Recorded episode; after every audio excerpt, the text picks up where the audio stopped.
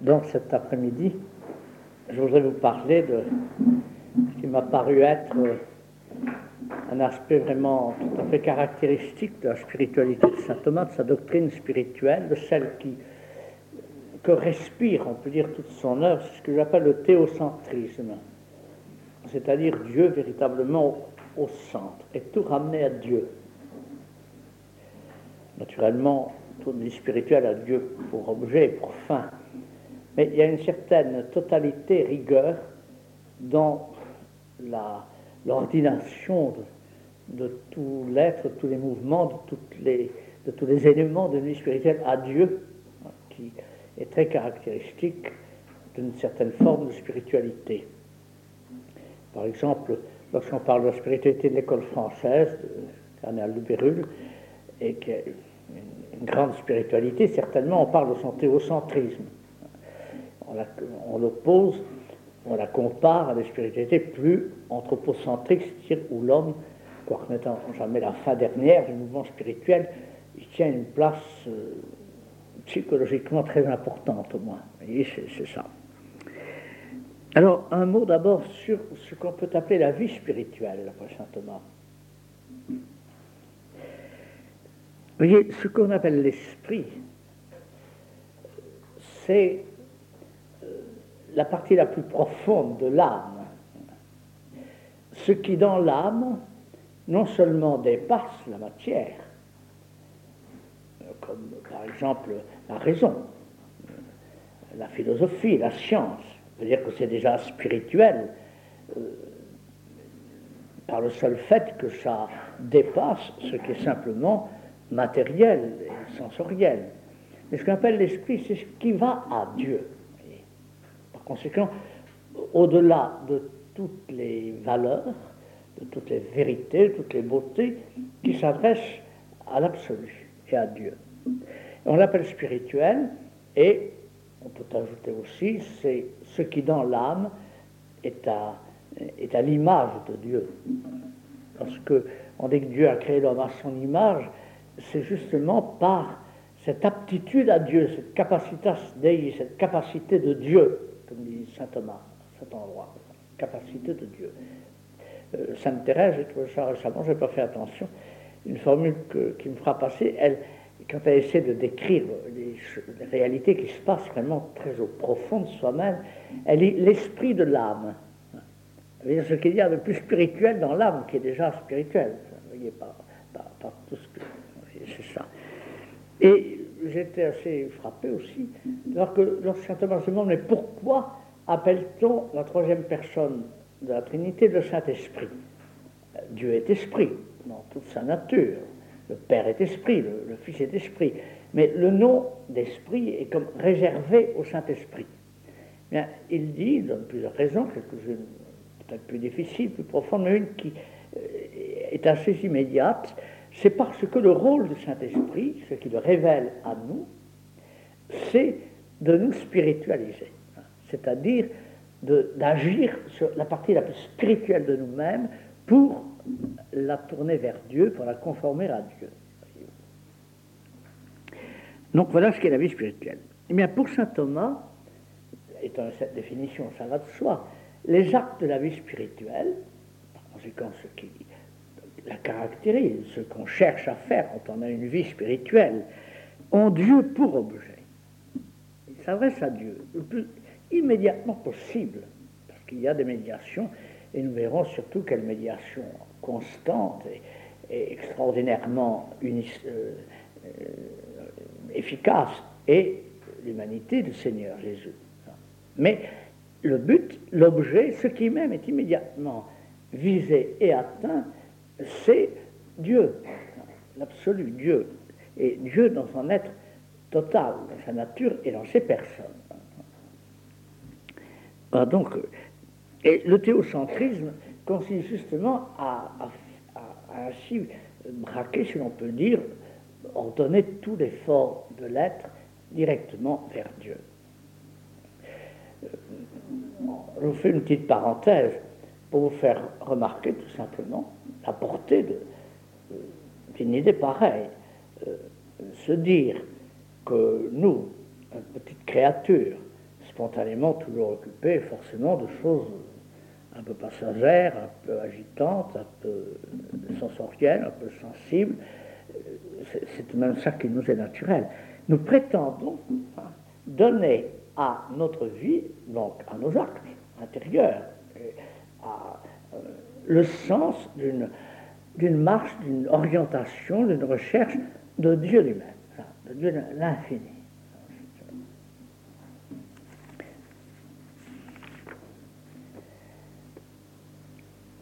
Il faut, je vous le dis aussi, pour euh, atténuer, si je puis dire, ce que pourrait avoir de tel pas assez réaliste, de trop, fort dans une pareille prétention, une différence constante que, euh, qui est faite entre l'explicite et l'implicite tout de même dans les réalités humaines.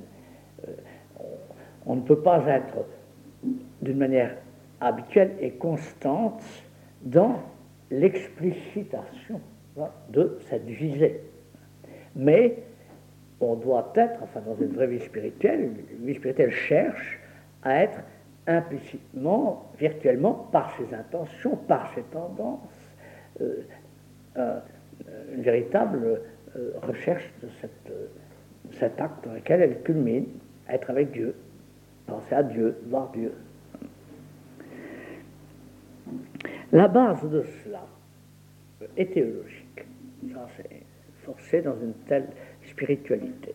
Je veux dire qu'elle repose sur une vérité. Cette vérité, c'est que Dieu, ce qu'on appelle Dieu, celui qu'on appelle Dieu, est à l'origine et il est au, but, à la fin de tout ce qui existe. Aucune réalité qui n'est première origine Dieu et pour ultime fin Dieu.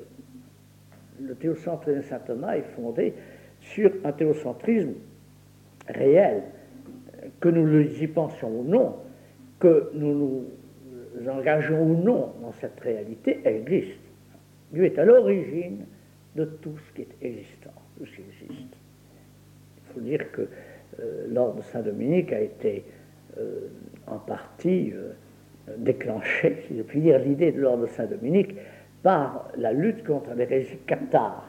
L'hérésie cathare, ou les albigeois, c'est la même chose, euh, avait parmi ses dogmes cette idée de manichéiste, manichéenne, je ne sais pas comment dire, qui euh, pensait que la matière était l'œuvre d'un Dieu mauvais, que Dieu n'était l'œuvre que l'auteur que de l'esprit. Mais la réponse, d'abord chrétienne, enfin qui a pris un relief très très fort dans la pensée de saint Thomas, que rien n'existe qui n'est pour origine un acte de Dieu voulu, pensé, conscient, car Dieu n'est pas une, sorte de force de la nature, pas qui serait la grande énergie de l'univers, euh, qui ne serait pas consciente, c'est quelqu'un, Dieu. À l'origine de tout ce qui existe. C'est bien qu'il a cette... Euh, cette vérité tirée de Saint Augustin, mais à laquelle il a donné une force une place très très grande dans sa doctrine, que même le péché, qui n'est pas fait par Dieu, naturellement, par définition, il est contre Dieu. Même le péché a en lui quelque chose qui vient de Dieu, à savoir sa consistance ontologique, ce qu'il a de, puissance, de réalité. Euh, ce qui est mauvais, c'est, et ce qui est le péché par excellence, c'est la déviation, c'est le, refus de Dieu, c'est l'ordination d'un acte à ce qui n'est pas sa vraie fin, et même euh, qui le détourne de Dieu. Mais tout ce qui a d'être, quoi que ce soit, a Dieu pour cause, pour principe, pour source. Mot cause trop physique presque, pour dire à quel point c'est soutenu, fondé en Dieu. Cette euh, idée pouvait, peut faire, quand on pense ça au sérieux, de faire contempler l'univers tout entier hein, euh, comme porteur hein, d'une action divine, d'une énergie divine, d'une volonté divine. Enfin, je vais vous le dire, mais de plus près d'une présence divine. Et alors, je vous dis tout, quoi que ce soit. Mais forcément, la marque de Dieu apparaît dans une certaine qualité de l'effet produit. Tout ce qui est beauté, tout ce qui est harmonie, tout ce qui est bonté, tout ce qui est euh, force, etc. Plus c'est beau, plus c'est bon, plus c'est harmonieux, plus c'est beau, plus on reconnaît la marque de sa cause première, première qui est Dieu. Euh, tout ce qui est mauvais, tout ce qui est disgracieux, tout ce qui est laid, tout ce qui est méchant, tout ce qui est mauvais, tout cela, c'est au contraire la marque de la cause seconde par laquelle passe toujours tout de même la force de Dieu. Donc Dieu est à, l'origine. Il est à l'origine et il est à la fin. C'est-à-dire que tout ce qui existe, je ne parle pas seulement de l'homme, je vais en parler après, tout ce qui existe, quoi que ce soit, tend, sans le savoir, tend à Dieu, parce que tout ce qui existe tend à son bien, ce qui lui convient. Mais il n'y a rien qui soit bon pour quelqu'un, sinon comme parce que ça participe à reçu quelque chose de Dieu. Ce qui est bon, je vous l'ai dit, tout ce qui est bon, tout, ce qui est valable, tout, ce qui peut euh, séduire un autre être, tout cela, ça vient de Dieu, c'est une certaine ressemblance à Dieu de combien lointaine. C'est vrai.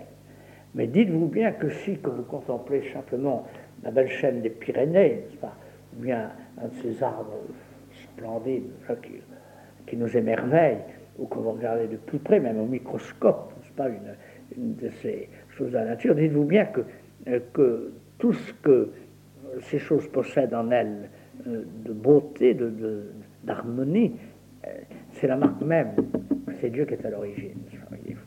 De sorte que, quel que soit le but euh, naturel d'un être, vraiment, pourquoi son être est fait, ce qui le complète, ce qui l'achève, c'est une participation à quelque chose qui vient de Dieu. Et dans ce sens, euh, Saint Thomas, à dire, Dieu est la fin de toute chose. Mais, alors, nous en venons à, à l'homme, parmi les créatures. Là, il va y avoir une différence extraordinaire. D'abord, pour le premier point, comme tout être, l'homme vient de Dieu. Et là, dites-vous bien que ce n'est pas seulement parce que l'homme a été créé euh, autrefois, c'est à tout instant que les êtres dépendent de Dieu. Nous sommes conservés dans l'être par Dieu et nous n'existons que soutenus par sa puissance et par sa volonté. il en est de toutes choses de même. Mais alors l'homme d'une manière toute particulière, pourquoi? Parce que nous existons à l'image de Dieu. Il met en nous non pas simplement une lointaine participation, comme ce que je vous disais, beauté, harmonie, etc., mais il nous fait comme lui, esprit, capable de pensée et d'amour. Et c'est là euh, qu'il y a dans la création de l'homme euh, une, une, sorte de, de paternité déjà avant même celle que donne la grâce de Dieu à notre égard, parce que nous sommes des êtres qui lui ressemblent et qui, parce qu'ils lui ressemblent, et ils lui ressemblent parce qu'ils pensent, parce qu'ils aiment, parce qu'ils sont libres. Et voilà ce qui fait de, de Dieu la source même de ce que nous sommes en tant qu'hommes. Nous dépendons de Dieu, vraiment. Je suis, Sainte Catherine de Sienne disait, je suis, ou plutôt Dieu lui disait, je suis celui qui suis, tu es celle qui n'est pas. Hein. Mais c'est vrai, Dieu sait si c'est vrai, mais tu es celle qui est par moi, qui est par moi, par, par, ce que je te donne de, participation à mon existence, mais aussi à ma pensée, à mon amour. Et alors, du second côté, c'est la fin, c'est encore plus manifeste. Car lorsque je dis Dieu est ma fin, ça alors c'est tout à fait direct et immédiat. Ce n'est pas seulement parce que ma fin est un bien, qui reçoit de Dieu d'être un bien, mais c'est parce que ma fin c'est lui. L'homme est un être qui peut atteindre Dieu, le rejoindre, être avec lui, non pas seulement lui ressembler, mais à force de lui ressembler, le posséder. Cette union à Dieu, cette euh, conjonction avec Dieu, c'est justement ce qui fait euh, qu'on peut dire Dieu est à la fois celui qui, me crée et celui euh, vers qui je vais.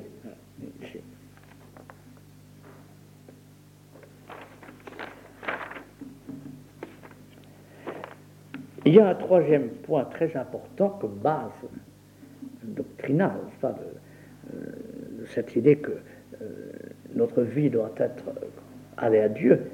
Un point très important et, à mon avis, toujours tout à fait sublime que nous devrions méditer souvent, c'est la présence de Dieu en toutes choses. Ce n'est pas une cause lointaine, une sorte d'énergie, je vous disais, lointaine qui se transmet.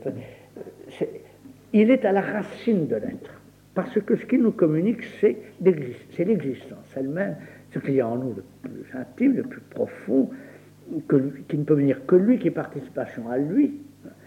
Et cela, euh, on peut vraiment dire que ça le rend présent à la racine même de notre être, parce que euh, celui qui agit se rend présent, celui qui agit immédiatement, celui qui agit sans intermédiaire, euh, se rend présent là où il agit. Dieu est présent à la racine de l'être. Il y a une tentation de l'esprit très souvent, dès qu'on parle de Dieu, c'est de dissoudre Dieu un petit peu dans une sorte de réalité infinie, globale, qui englobe tout, mais qui n'est pas personnelle, qui ne serait pas personnelle. Et alors, tout est Dieu. Parce qu'après le panthéisme, tout, est, un fragment de Dieu, une sorte de, euh, de modalité de Dieu. À, Dieu ne plaise, nous distinguons Dieu de la créature.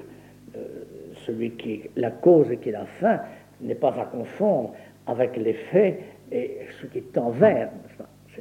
Donc, nous n'allons pas jusque-là. Mais pour ce qui est de la présence de Dieu en toutes choses, j'ose dire que, croyant en Dieu, de cette manière, nous ne cédons à personne. C'est ce qu'on appelle l'immanence de Dieu, l'intériorité de Dieu, le fait que Dieu est en tout, euh, vraiment présent en toutes choses. La divinité, la présence divine.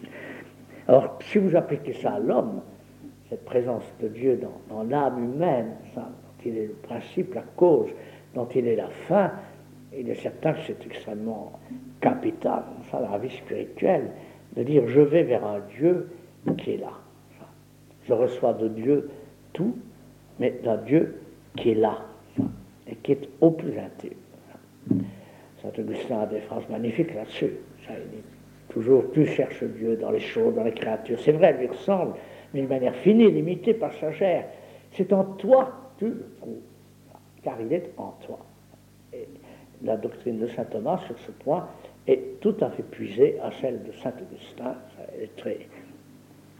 Voyez-vous, ces vérités-là sont métaphysiques d'une certaine manière, bien qu'elles prennent une, force beaucoup plus grande euh, quand on pense que ce Dieu s'est révélé à nous et, et et, qui nous donne la grâce pour aller à lui, ça pour le rejoindre. Mais tout de même, il y a des bases métaphysiques, c'est vrai. Mais la mystique vient rejoindre très souvent la métaphysique. Je crois qu'on vous a euh, parlé des mystiques rénants. Euh, je ne sais pas si. Peut-être qu'on n'a pas parlé des cartes, Maître Eckhart, oui, un peu, n'est-ce pas? Mais Maître Eckhart est le type du mystique euh, qui a poussé trop loin parce qu'il tombait presque dans une sorte de panthéisme, pas, d'identification du moi avec Dieu, mais c'était fondé là-dessus. Hein. les vérités les plus belles sont souvent périlleuses, enfin il faut les comprendre, autrement dit. Il ne faut pas faire de contresens sur de telles vérités. Mais entre la métaphysique qui, vous, qui affirme ces vérités-là et la mystique qui en tire des conséquences pour le moyen de rejoindre Dieu, il y a une affinité. Et il est très frappant justement que la mystique rénane, qui est une mystique dominicaine, il n'y a pas à dire, ça, euh, que la mystique rénane ait été, euh, quand même pour origine euh, de pensée la, doctrine de Saint Albert et de Saint Thomas. Voilà donc notre base. Un Dieu qui est tout à fait euh, une réalité qui nous dépasse tout à fait, mais qui est tout à fait présente, agissante, et vers lequel on va. Vers lequel on va.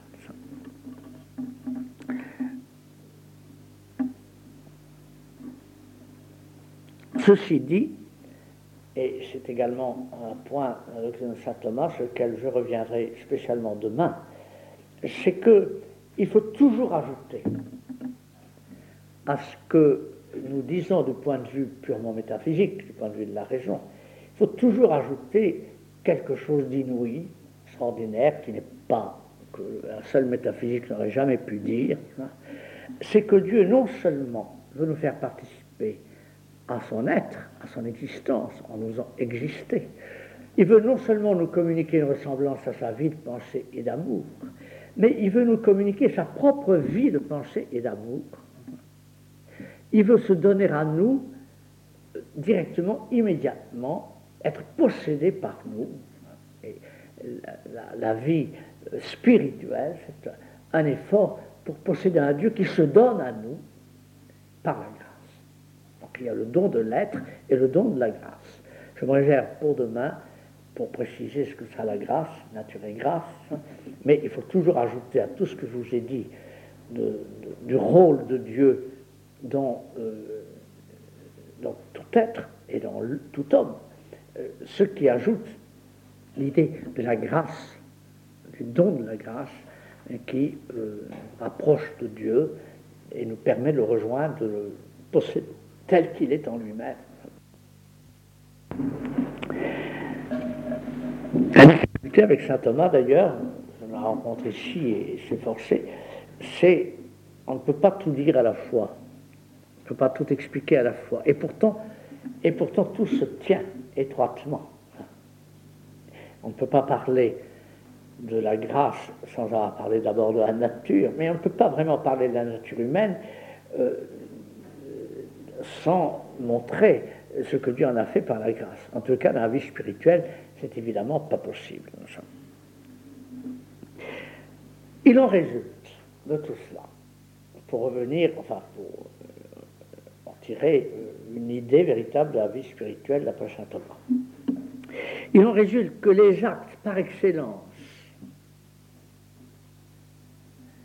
de la vie spirituelle, ce sont tout simplement les actes par lesquels on atteint Dieu immédiatement qui ont Dieu pour objet.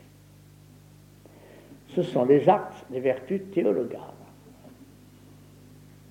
Laissons, si vous voulez, le mot vertu, qui est relativement euh, secondaire pour ce que je vous dis. La vertu, c'est ce, qui parfait un être, ce qui est bien de faire, ce qu'on pourrait ne pas faire aussi. C'est vrai tout ça, pour les vertus théologales. Mais ce qui m'intéresse, c'est les actes théologaux, les actes qui atteignent Dieu. C'est ceux-là qui sont les actes de la vie spirituelle. Quand je vous parle de théocentrisme de saint Thomas, je vous le disais, j'aurais envie de faire ce barbarisme et parler du théologalisme de saint Thomas. Actes des vertus théologales. Ils ont Dieu pour objet et pour motif.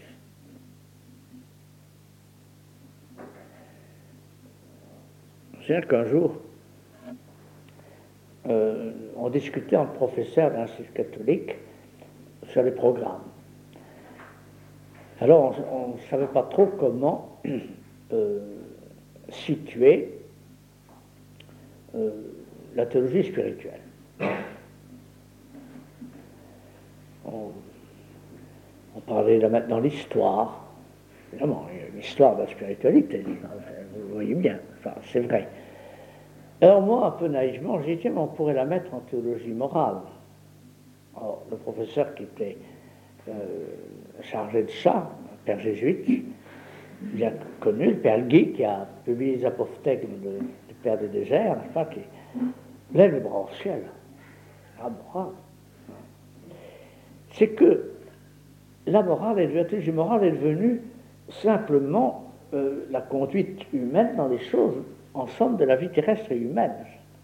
Mais dans saint Thomas, la morale commence par les vertus théologales, par les actes de foi, d'espérance, de charité.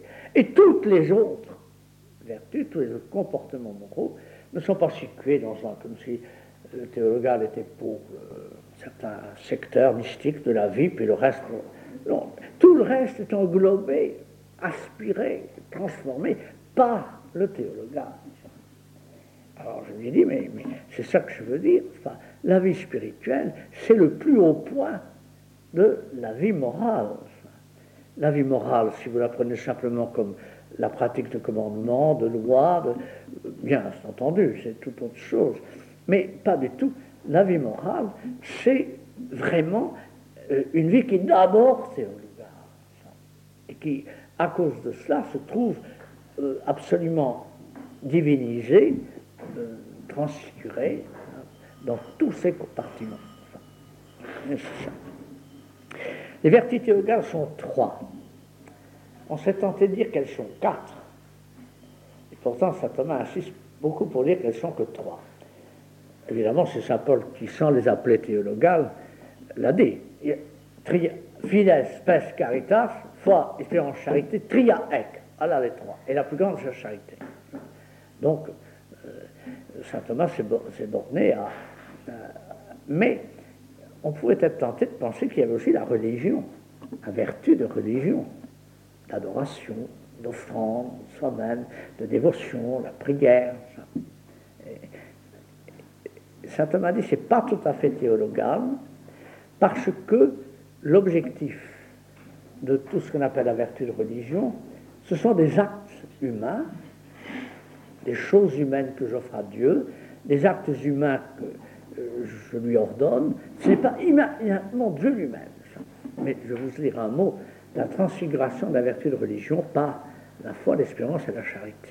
La foi, l'espérance et la charité attiennent Dieu directement, immédiatement. il est l'objet, il est le motif.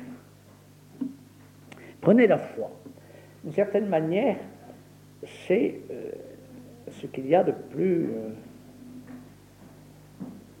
je ne vais pas dire plus important, nous savons tous c'est la charité, naturellement l'amour. Mais euh, c'est ce qui nous situe, c'est la vertu par laquelle nous entrons vraiment dans l'ordre du, divin et de, la vie avec Dieu. C'est le fondement. C'est par là que ça commence. nous voyons tout ça, tout ça dans Saint Paul, dans Saint Jean et dans toute la. C'est vrai, ça.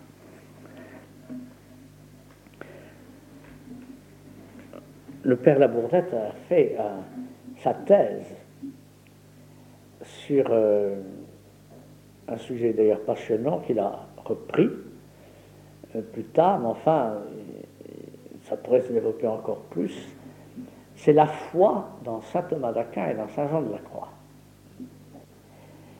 c'est vraiment tout à fait intéressant de voir comment la doctrine de la foi, euh, telle qu'elle est expliquée par saint Thomas et perçue par lui, est vraiment tout le fondement de celle de saint Jean de la Croix, et que c'est la même hein. dans un langage absolument différent, et avec une préoccupation qui, chez saint Thomas, est celle de dire qu'est-ce que la foi? Pensez tout, vous en tirez toutes les conséquences que vous voudrez. et la préoccupation de saint Jean de la Croix est d'en faire tirer les conséquences. Hein pour atteindre Dieu dans la vie de foi. Il y a une différence de, programmation, de, préoccupation, celle de la spéculation et celle de la pratique, la pratique spirituelle, entendons Mais c'est la même doctrine. Et là voilà cette doctrine qui est une vraie doctrine de vie spirituelle qui, euh, lorsqu'on la... C'est elle qui donne à la vie spirituelle dire sa vérité, son réalisme, et, je puis dire sa paix aussi. La foi, c'est une adhésion. Le mot adhésion, euh, au fond, on des mots comme ça, c'est tous nos mots sont tirés d'expériences tout à fait sensibles, sensorielles. Un papier adhésif, adhérer. Mais oui, c'est vrai. Et vous remarquerez, mais évidemment, nous avons nous sommes des êtres spirituels, de sorte que de ces expériences toutes sensorielles, nous tirons par analogie, euh,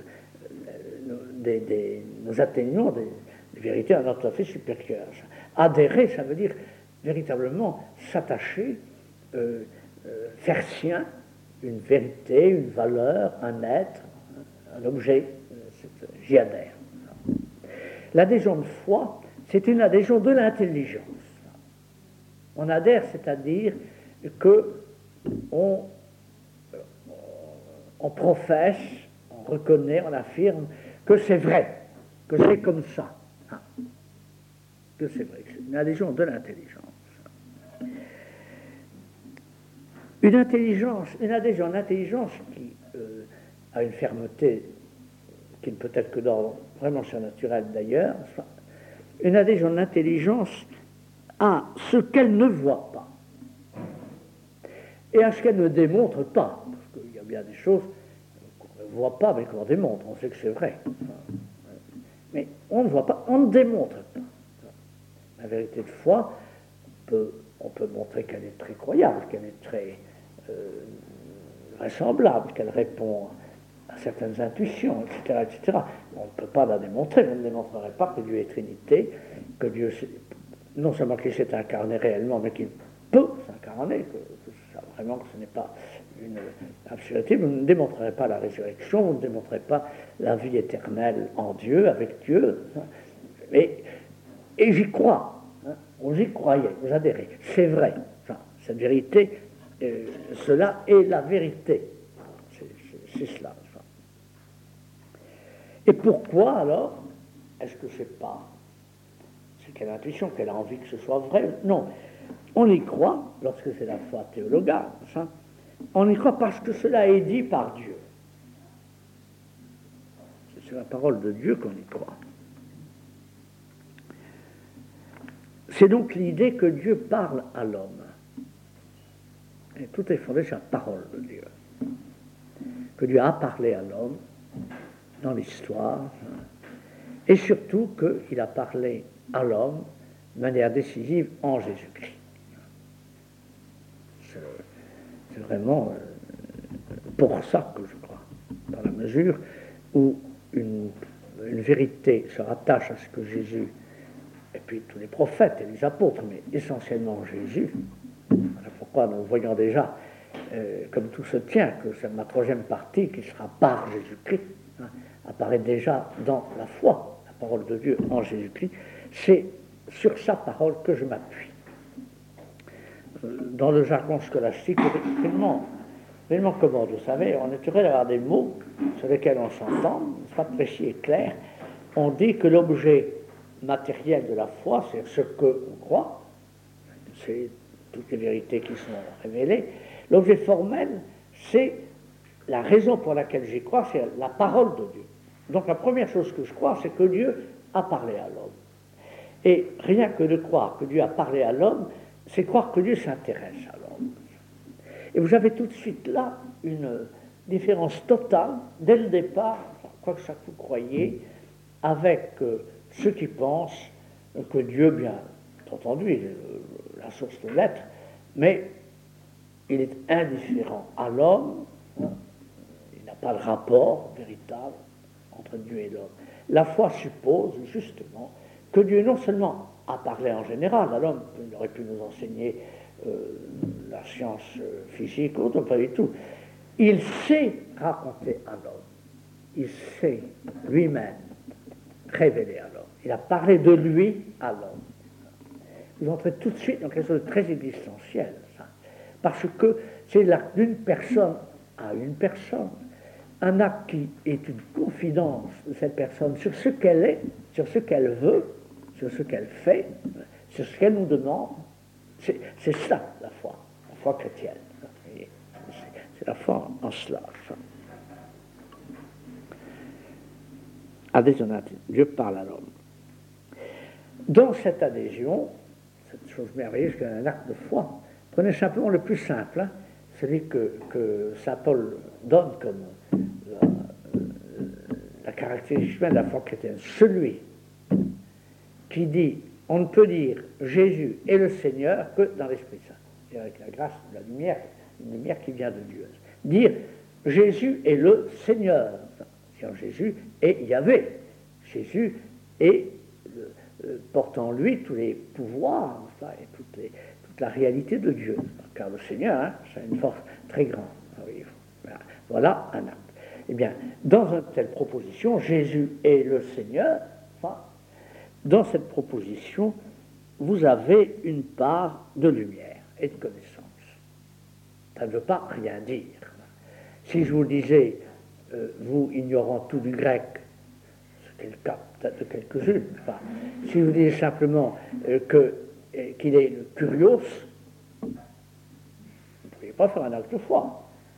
Vous pourriez croire que je le sais, Mais vous ne pourrez pas, vous, votre foi ne porterait pas sur une vérité. Si je vous dis Jésus est le Seigneur, et si je vous dis ce que veut dire Seigneur dans le langage humain, par conséquent ce qu'il peut vouloir dire en s'appliquant à Jésus, alors à ce moment, vous avez une connaissance, vous avez une lumière. il y a une part de lumière dans la foi. C'est très important de savoir ça, et, ça pour saint c'est vital, parce qu'aujourd'hui on dira très volontiers, tout ce qu'il y a de connaissance dans la foi, c'est des manières pour nous de représenter les choses, mais ça ne représente pas ce qui est. Euh, la foi, c'est un mouvement du cœur, c'est un mouvement euh, qui, ne, dont les concepts ne peuvent absolument rien dire. Eh ce ne serait pas savoir quelque chose, on ne pourrait pas y croire, on ne pourrait pas dire c'est vrai, s'il n'y avait pas une part de connaissance et de lumière. C'est une part de connaissance et de lumière qui, évidemment, gagnera toujours à être un petit peu développée. C'est, euh, parle de la foi d'Abraham. Il a vénéré Abraham, c'est le père des croyants. Et euh, il le vénérait tellement qu'il voulait qu'il soit un des plus grands saints. De sorte qu'il était gêné, d'après des objections qu'il se fait à lui-même, on le voit, par l'idée qu'il était polygame. Mais oui, il cherche à montrer comment il pouvait l'être et de quel droit il pouvait l'être. parce que vous voyez, sa préoccupation, c'est ça. Mais il reconnaît que la foi d'Abraham était beaucoup moins parfaite que la nôtre au point de vue connaissance. Parce qu'il savait bien que viendrait de lui le sauveur, euh, celui qui, véritablement euh, sauverait le monde, mais qui serait ce sauveur, quel il serait, qu'il serait Dieu, qui serait le Fils de Dieu, il ne savait pas explicitement. Mais il savait quelque chose, il ne savait pas rien. Il n'a pas cru à n'importe quoi. Il a cru à quelque chose. Donc il y a une part de connaissance, et qui peut se parfaire qui s'est perfectionné dans le cours des temps par la, révélation qui s'est continuée, par la méditation de l'Église après, hein, mais qui dès le départ contenait l'essentiel et, et virtuellement tout le reste. Il y a une part de lumière. Mais il y a toujours entre ce qui est concevable et la réalité à laquelle nous croyons une inadéquation. Inadéquation, être adéquat, c'est correspondre tout à fait. C'est assez rare que nos connaissances soient tout à fait adéquates aux choses dont nous parlons.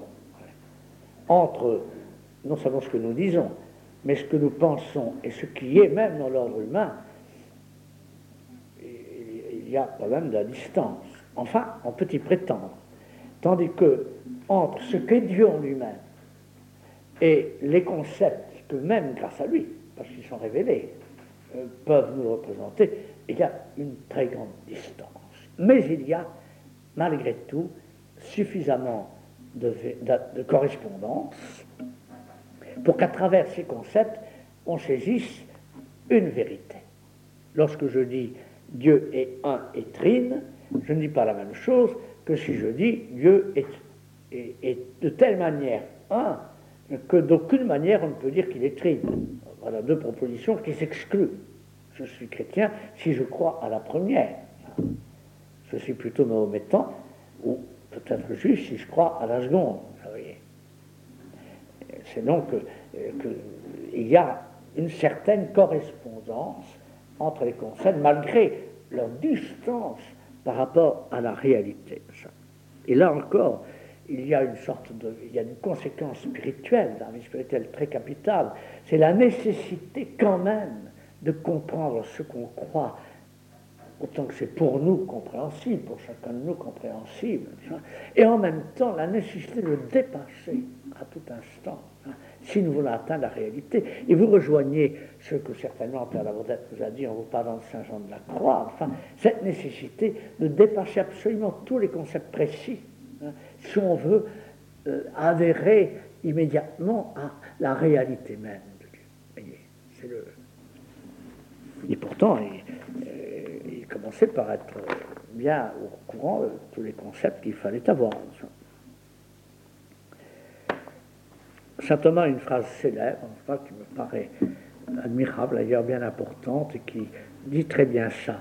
L'acte de foi ne se termine pas au concept, ou bien aux énoncés, enfin, ne se termine pas, ça va au-delà. Ça se termine à la réalité qui est derrière.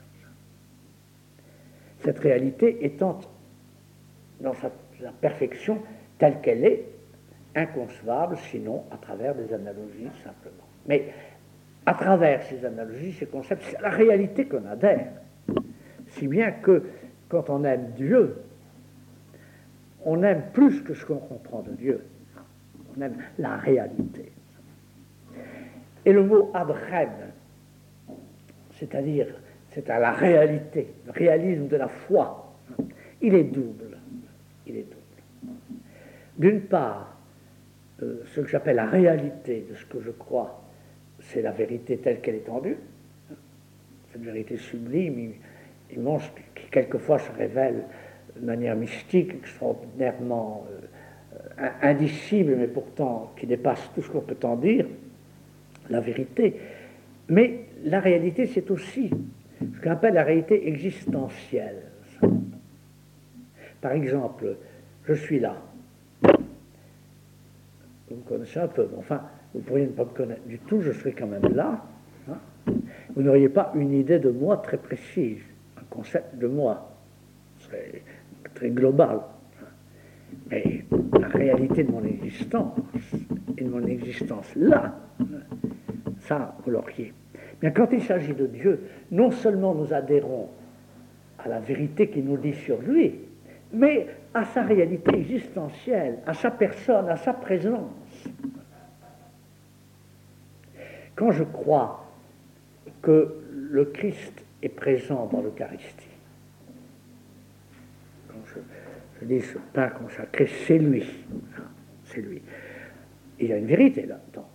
La vérité que ce n'est plus du pain, que c'est le Christ, que c'est. Mais il y a une réalité existentielle, ça. Il est là, lui, dans sa réalité. Et j'adhère à cette réalité présente. Je viens d'avoir entendu dans une retraite, tout à fait autrefois, j'étais novice, un père qui, euh, pour nous faire sentir ça, forcément, euh, nous disait J'entre dans l'oratoire, qu'est-ce que je vois? Le tabernacle. C'est tout. Je monte les degrés de l'hôtel. J'ouvre le tabernacle, qu'est-ce que je vois? Un ciboire. J'ouvre le ciboire, qu'est-ce que je vois? Du pain. Et pourtant, j'adhère, ça j'entends encore, j'adhère. C'est le Christ qui est là, et j'adhère pas seulement à une vérité, mais à quelqu'un, à une réalité existante. Eh bien, c'est pareil lorsque simplement j'adhère à Dieu présent en moi. Car le Dieu auquel j'adhère, Père, Fils et Saint-Esprit, ce n'est pas seulement un Dieu qui existe en lui-même, c'est un Dieu qui existe en moi et qui est présent et qui par conséquent est atteint par mon acte d'adhésion dans sa réalité même quand on est réaliste, on ne s'imagine pas que nos pensées sont fabriquées par notre esprit, mais qu'elles sont vraiment, elles nous font connaître ce qui est. Et quand on ajoute à ce réalisme l'existence, l'existence-là, alors la foi apparaît comme euh, une ouverture inouïe sur un monde qui, évidemment, n'est pas accessible sans la foi. Parce que pour arriver à adhérer ainsi à une vérité qui nous dépasse, pour arriver à être vraiment sûr de cette vérité, il faut une lumière qui vienne de Dieu. Il ne suffit pas seulement que la parole vienne de Dieu, il faut aussi une lumière qui vienne de Dieu. Nul ne peut dire Jésus est le Seigneur, sinon dans l'Esprit Saint. Et c'est là que j'avais encore une vérité chère de saint Thomas, une de celles qui, apprennent le plus la spiritualité vraiment digne de s'appeler thomiste, si je puis dire, c'est le caractère, l'idée de la lumière intérieure qui existe dans le moindre acte de foi. Il y a une dimension mystique, surnaturelle, disons, surnaturelle, dans l'humble acte de foi euh, qui n'est pas contemplatif, qui n'est pas théologique, mais qui est réel pourtant. J'avoue que je suis toujours touché, ému par des gens simples, même cultivés à certains côtés, mais sur le point de la foi pas tellement cultivés, qui savent ce que, non seulement ils ont appris le catéchisme, mais c'est que la liturgie, la pratique de leur foi leur a rappelé tous les jours et appris. Quand je vois à quel point, ce qui, comment ils l'expriment, des choses très, très simples, très, c'est vraiment ça, hein, exactement ça comme croyance. Je trouve ça merveilleux parce que je me dis, oui, il ne pourrait pas me dire ça comme ça sans la lumière de Dieu, la lumière de la, foi.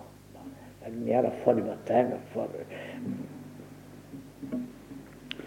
Je vous dis ça en pensant à mon frère que j'ai perdu, qui, avait une de ces foi vraiment euh, sainte, claire, euh, vigoureuse, pas du tout théologique, c'était pas son métier, euh, chose.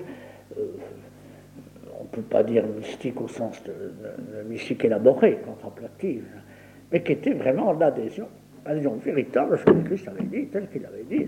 Et quand on racontait des choses qui lui paraissaient troubler ça, quelque chose en lui euh, protester, s'indigner, comme si on lui enlevait euh, la réalité même sur laquelle il appuyait tout. Hein. Et, c'est ça, vous voyez, la foi. C'est la foi dans, ça. Et c'est vraiment c'est une lumière surnaturelle qui a des degrés. Une grande grâce d'avoir ça très fortement. Tout a des degrés. D'un côté, il faut se dire, quand on croirais-je un petit peu la plénitude, ça c'est vrai. Et de l'autre, c'est consolant parce que même quand on n'a qu'un peu, c'est le début de beaucoup. C'est ça.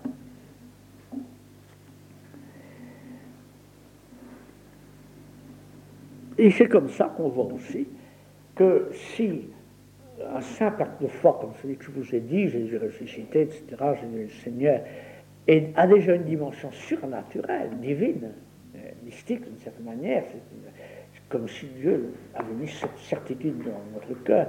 On peut dire que la plus haute contemplation, c'est un acte de foi. C'est là que saint Thomas et saint Jean de la Croix se rejoignent de manière la plus, la plus frappante. Pour saint Jean de la Croix, la foi est le principe prochain de la contemplation. C'est-à-dire que la contemplation est un acte euh, qui est euh, un acte de foi, mais de foi très illuminé, très éclairé par les dons du Saint-Esprit, par, beaucoup de purification aussi. Mais c'est la foi. Parce que, et là encore, c'est cette rigueur théologique qui amène à des, à des vérités magnifiques à des pratiques euh, euh, vraiment, euh, vraiment bonnes, saines, saintes, lorsqu'il dit que croire ou voir C'est être sûr de ce qu'on ne voit pas. Si vous ne voyez pas Dieu, mais le voir, comme on le verra, hein, vous ne pouvez accéder à lui que par la foi. Toutes les visions, les illuminations, les, lumières qu'on a, ça c'est, euh, c'est pas de la vision, c'est donc de la foi. Foi éclairée, parce que je vous ai parlé du côté de lumière qu'il y a dans la foi. Ce côté de lumière peut être très développé, il peut être surtout perfectionné par euh, la vie mystique, par l'union de connaturalité avec Dieu, mais ça ne fait pas voir. Ce n'est que dans la vision qu'on verra Dieu. C'est un point sur, lequel, euh, évidemment, saint Thomas est très rigoureux, très précis, mais alors on s'aperçoit que si haut qu'on soit dans la vie spirituelle, c'est toujours la foi. C'est vrai, il ne faut pas s'étonner donc de l'obscurité qu'il y a c'est une vérité qui demeure jusqu'au bout. Toute lumière n'est que euh, partielle et même euh, presque toujours fait voir en même temps les, ombres. Vous aurez beau avoir un phare qui éclaire très très très loin, Mais derrière ce phare, il y a, l'obscurité, il y a la nuit, vous ne voyez pas, vous ne voyez pas tout. Ça, ça, ne fait que reculer euh, la nuit. Il en résulte qu'il y a une part de volonté dans la de liberté. Et de liberté, mais quand on parle de volonté dans ce langage euh, traditionnel, euh, c'est la faculté d'aimer, pas seulement celle de décider, de vouloir, c'est la même. D'ailleurs, ça se comprend très bien. Quand je décide quelque chose, qu'est-ce qui me pousse à décider? C'est d'abord que j'aime. C'est-à-dire que je veux. Pourquoi est-ce que je veux réaliser ça? C'est parce que j'aime ça que je veux réaliser. Ou bien j'aime la personne pour qui je veux le réaliser. Donc c'est le, même mouvement d'amour qui vous pousse à réaliser. Et donc à vouloir. Eh bien, la volonté euh, est nécessaire dans la foi. Parce que ce n'est pas évident. Devant l'évidence, on est bien obligé de dire c'est comme ça. Très souvent, on se débrouille quand on n'a pas envie que ce soit vrai euh, ne, pas voir. Enfin, euh, de soi, devant l'évidence, voulez-vous, euh, ce n'est pas qu'on croit, devant l'évidence, on voit. Tandis que lorsque on ne voit pas, on peut toujours ne pas accepter. Il y a une part de volonté libre qui joue et qui toujours, euh, on l'a défini cette volonté de manière différente, mais je reste à saint Thomas toujours, il insiste beaucoup sur le fait que l'une des préparations de la volonté, l'une des raisons que la volonté a d'adhérer à la parole de Dieu qui lui est révélée, c'est, il dit, appetitus boni repromissi, le désir de ce bien qui nous est promis. Ça. Le désirer, c'est, d'une certaine manière, euh, se préparer à à, l'accepter s'il nous est proposé. Mais attention, ça ne veut pas dire que c'est parce qu'on le désire qu'on croit que c'est vrai. Encore faut-il que nous ayons toutes les conditions euh, qui le rendent croyable, crédible. Bon, là, je ne peux pas vous développer ça, ça me sortirait du sujet proprement spirituel où nous sommes. J'insiste sur cette, euh, ce désir, cette, part d'espérance, par conséquent. Et euh, si l'homme n'était pas fait pour Dieu, si l'homme n'avait pas en lui un désir profond qui ne peut se satisfaire qu'en Dieu, il ne pourrait pas croire ce qu'il lui est dit, qu'il lui est appelé. Il faut qu'il y ait une correspondance entre euh, son désir profond et ce qui lui est, euh, ce qui lui est proposé. C'est une chose bien. Ce qui aussi, évidemment, euh, fait aide à croire.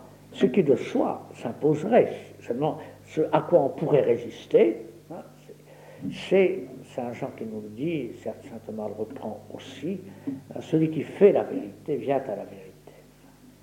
Parce qu'en réalité, tout ce que nous révèle Dieu, c'est en même temps une révélation sur lui, c'est un appel à nous. De sorte que non seulement il faut croire à ce qu'il nous dit, mais il faut accepter l'appel qu'il nous fait. Et quelquefois, et qui en réalité un engagement total. De sorte que euh, la volonté, et ceux qui font le bien tel qu'ils le voient, ils n'ont pas la foi encore, mais dès qu'ils voient quelque chose est bon, est à faire, ils le font.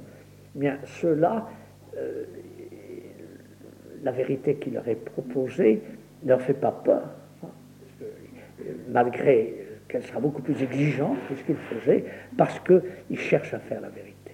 Cette parole de Saint Jean est, extrêmement consolante, pas pour tant de gens qui n'ont pas la foi, et qui cependant font la vérité autant qu'ils la voient. Et sans aucun doute, ils sont mûrs pour recevoir la foi si elle leur est bien proposée. Et peut-être que les circonstances feront qu'elles ne seront jamais bien proposées, donc ils n'auront pas une foi explicite. Mais il y a déjà une certaine foi implicite dans cette adhésion au bien, à ce qu'on trouve être le vrai, ce dépassement de soi-même. Eh ceux qui n'ont pas ça, vous aurez beau les, évangéliser, euh, et d'une manière frappante qui leur euh, donne toutes les conditions voulues, malgré le dépassement qu'il faut consentir euh, pour croire, ben, ceux-là, ils se déroberont, bien croiront mal. Il faut vouloir faire la vérité pour accepter une vérité qui est un appel. C'est l'une des raisons pour lesquelles notre Seigneur dit à, Thomas, tu es heureux Thomas parce que tu as cru, euh, euh, plus, tu, as cru parce que tu as vu, heureux ceux qui croient sans avoir vu, parce qu'évidemment cela l'ont fait par un mouvement euh, qui n'était pas seulement de l'esprit mais aussi du cœur.